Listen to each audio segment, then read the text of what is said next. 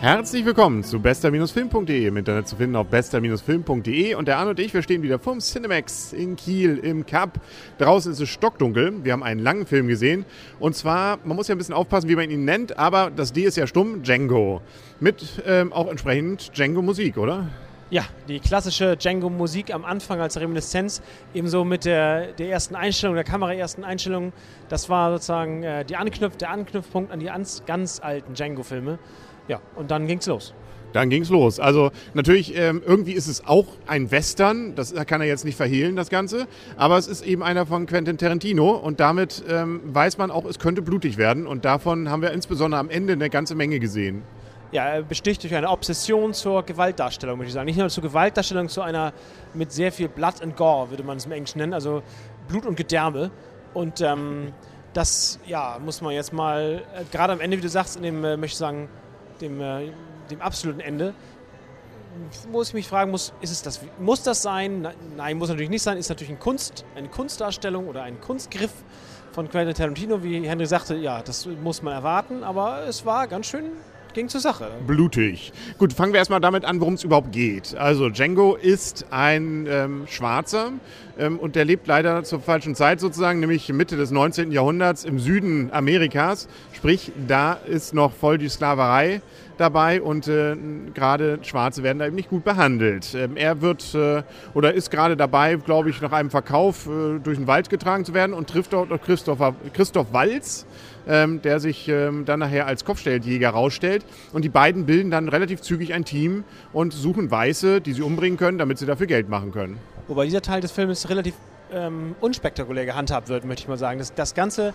die Geschichte nimmt ja Fahrt auf und entschleunigt auch sofort wieder ähm, auf der Suche nach seiner Frau, also nach Djangos Frau.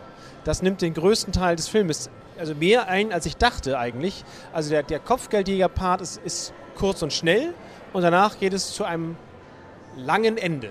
Genau, und dabei ist Leonardo DiCaprio, finde ich, wieder mal in einer ziemlich klasse Rolle. Die ist cool, die Rolle, ohne Frage. Also er macht so einen ähm, bösen, aber ja, also Südstaaten-Dandy nennt man das. Genau, also und den trifft er ziemlich gut. Also das ist so ähm, richtig klasse und äh, zeigt doch, dass er mehr, deutlich mehr kann, als einfach nur ähm, irgendwie im Eis versinken.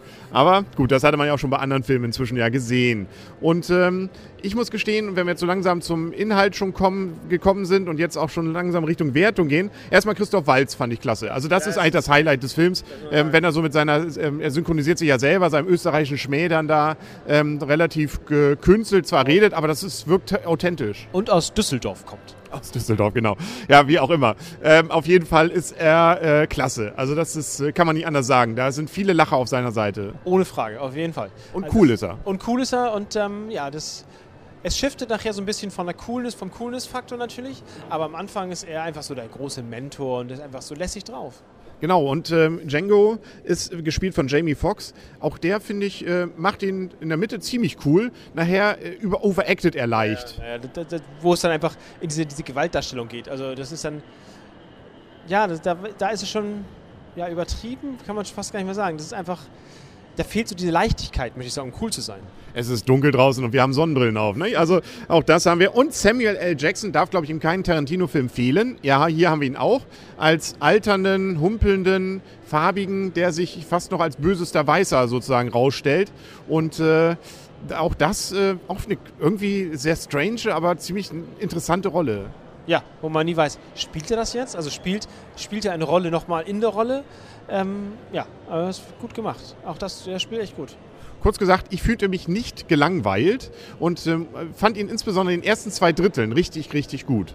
Das letzte Drittel, ja, das fand ich dann zu übertrieben und ähm, das, äh, da fehlte mir dann was. Also das, da hatte ich mir dann auch gesagt, na gut, eine halbe Stunde kürzer wäre auch völlig okay gewesen und dann hätte ich dem Film eine deutlich höhere Wertung, zumindest höhere Wertung noch gegeben. Und so gebe ich ihm ähm, für das ersten zwei Drittel hätte ich, glaube ich, 8,5 gegeben. Für die letzten Drittel 7,5. Ich gebe 8 Punkte. Ja, ja, hast, äh, ja, würde ich auch sagen. 8 Punkte. Ähm, bisschen mehr, ja, bisschen weniger Gewalt ist natürlich jetzt vielleicht äh, europäische Sicht, Mist. Aber ähm, muss nicht sein, will keiner sehen, muss keiner sehen, finde ich. Ähm, insofern, ja, und ein bisschen Länge, aber sonst cooler Film. 8 Punkte. Also Mit Tendenz nach oben. Da geht noch was. Gut, aber ob es einen weiteren gibt, ähm, kann man mal dahingestellt lassen. Und äh, jetzt ist Christoph Waltz ja auch durchaus nominiert zum ähm, immerhin Nebendarsteller ähm, für den Oscar. Also von mir würde er ihn kriegen.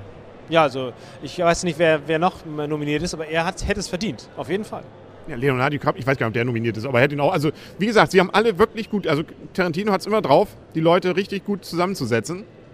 Nur kann Don Johnson hat eine kurze kleine Rolle gehabt, aber wenig, wenig spektakulär. Ich glaube, damit wird jetzt seine Karriere nicht wieder angekurbelt. Und die Musik ist auch wieder nett. Ne? Also es ist so dieses äh, ja, sehr coole äh, Western-Mucke eben. Ne? Also auch wenn man denkt immer, das Western-Genre ist kaputt und hin. Ich glaube, danach will ich auch jetzt keinen mehr sehen, aber der war nochmal wieder nett. Ja, Western passt immer noch. Ne? So ein cooler Spätwestern ne?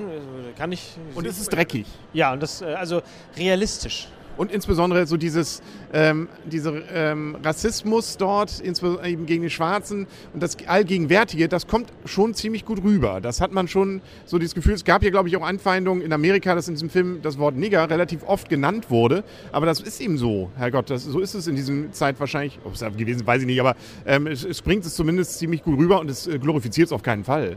Nein, das nicht. Und es, äh, ja, es, es, auch das wirkt, wirkt authentisch. Also vor allem der Ku Klux Klan kommt ja auch drin vor. Ja, das, und ja, das sind ein Haufen Demlils. Ja, das ist äh, genauso wie, ja, also das ist auch eine schöne Szene.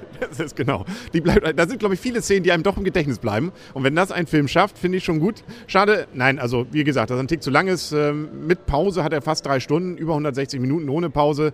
Ja, gut. Ähm, wie gesagt, Pause muss ich nicht immer haben und dann hätte man gerne am Ende kürzen können, aber ansonsten ein schöner Film. Wenigstens kein 3D. Und wir haben viel, was wir in nächster Zeit noch wieder erleben dürfen.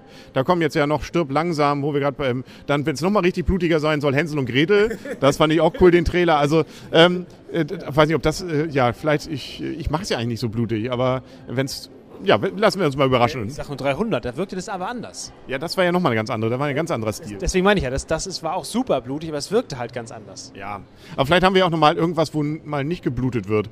Was haben wir denn noch so in nächster Zeit? Ach, da wird sich schon irgendwas finden. Ja, aber nicht viel, befürchte ich. Ach, irgend so ein schöner Pixar oder sowas. Irgendwas ja, mit Animation, wo ja, man weiß, es geht gut. Da bluten höchstens Klötzchen. Das, das, da blutet sozusagen im Herzen vor Rührung. Gut, aber damit sind wir, glaube ich, für heute durch. Wir müssen ins Bett und dann sagen auf Wiedersehen und auf Wiederhören. Der Henry. Und Arne, tschüss. Und tschüss.